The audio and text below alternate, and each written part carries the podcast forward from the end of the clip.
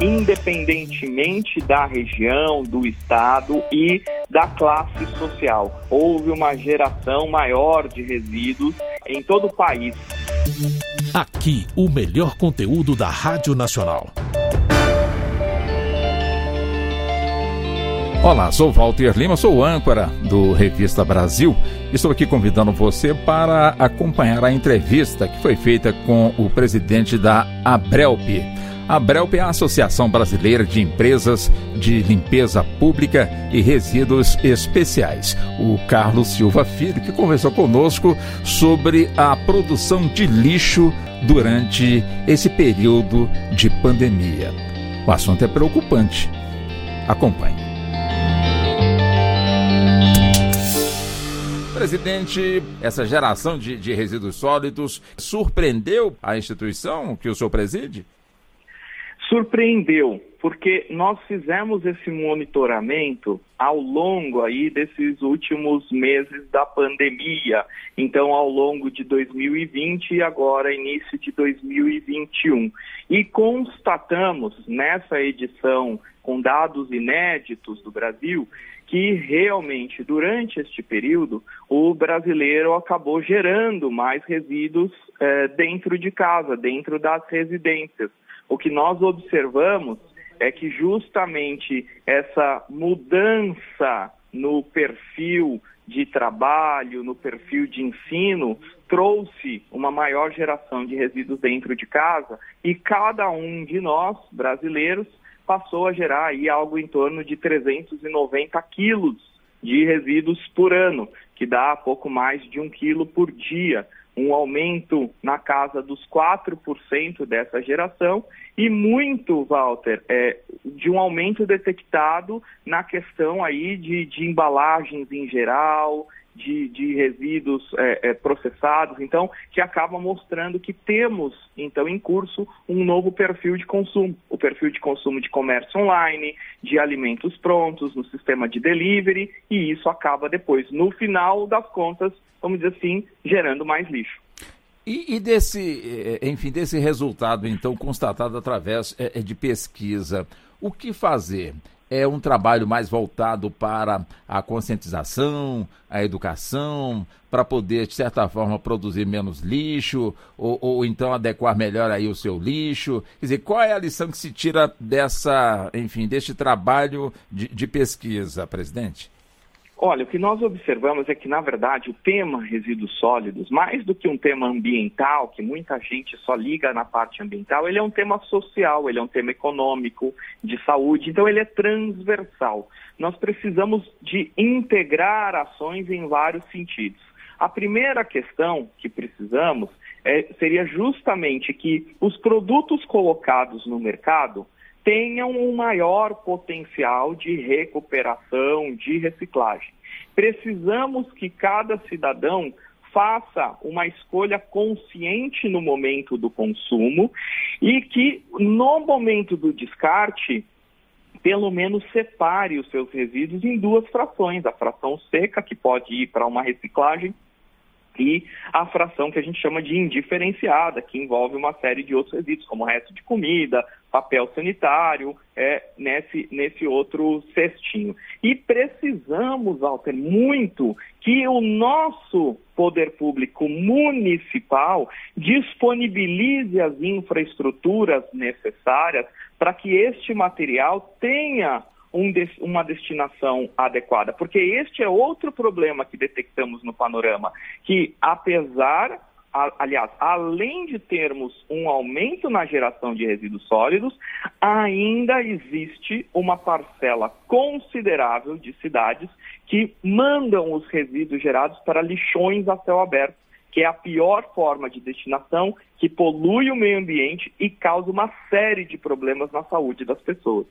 Agora, quando o senhor nos chama a atenção sobre eh, o novo perfil, quer dizer, é, é, o crescimento desse resíduo se deu em que tipo de reação? Ele se deu de forma é, uniforme, tanto no bairro rico como também no bairro pobre, é, isso dentro do, do, do mesmo município, é, e também em termos de região. Cresceu mais a produção desse resíduo, portanto, em regiões onde se supõe que tem, portanto, estados mais ricos, como também cidades mais ricas, ou, ou, ou também se igualou também em regiões onde também se supõe que tem populações com um poder aquisitivo menor. Como é que senhor, essa pesquisa mostrou tudo isso, presidente?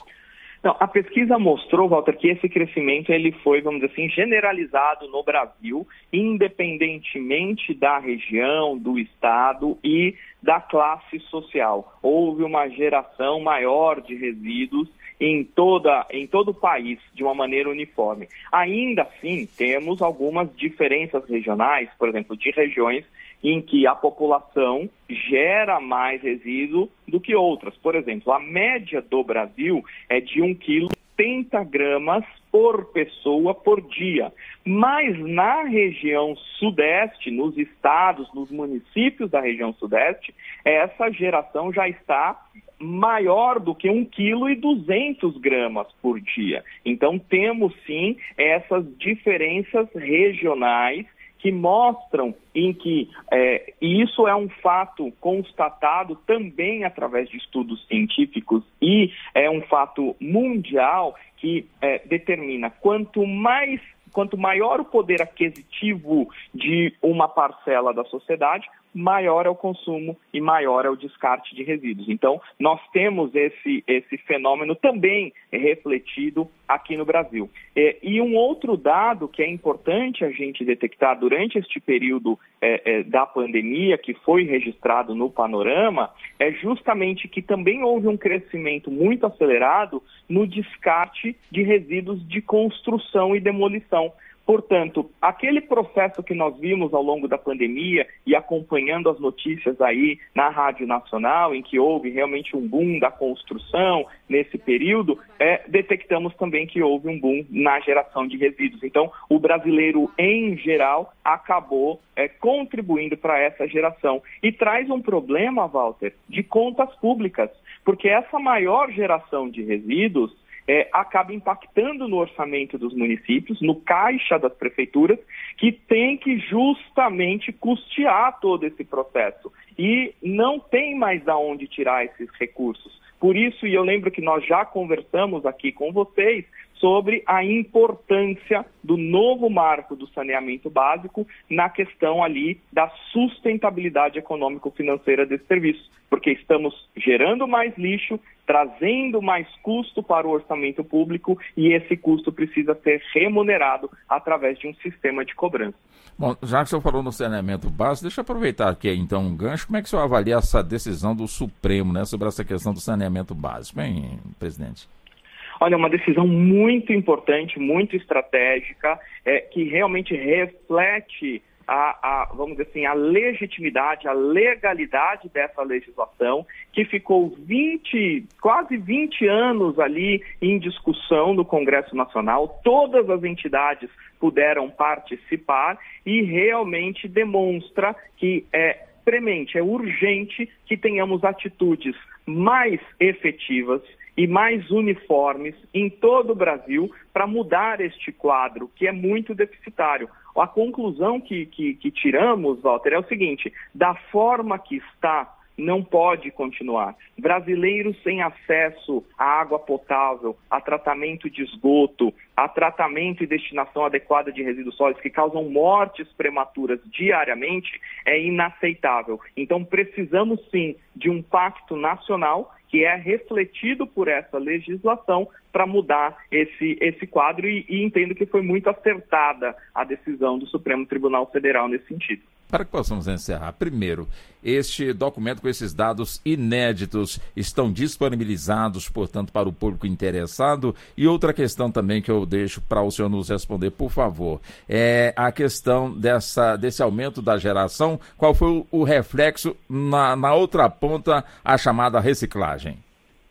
Então, os dados do panorama estão disponíveis para download na íntegra no site da internet da Abrelp, que é www.abrelp.org.br. Todas as edições são 19 edições do panorama dos resíduos sólidos no Brasil ali disponíveis e com outros dados também, para que possamos ter essa informação qualificada que orienta as decisões, as melhores soluções. E com relação à, à reciclagem, infelizmente ainda não observamos um aumento dos índices de reciclagem no Brasil. Temos aí um aumento na geração, temos um aumento no volume de resíduos coletados, mas precisamos sim de medidas estruturantes para que a reciclagem deslanche no nosso país.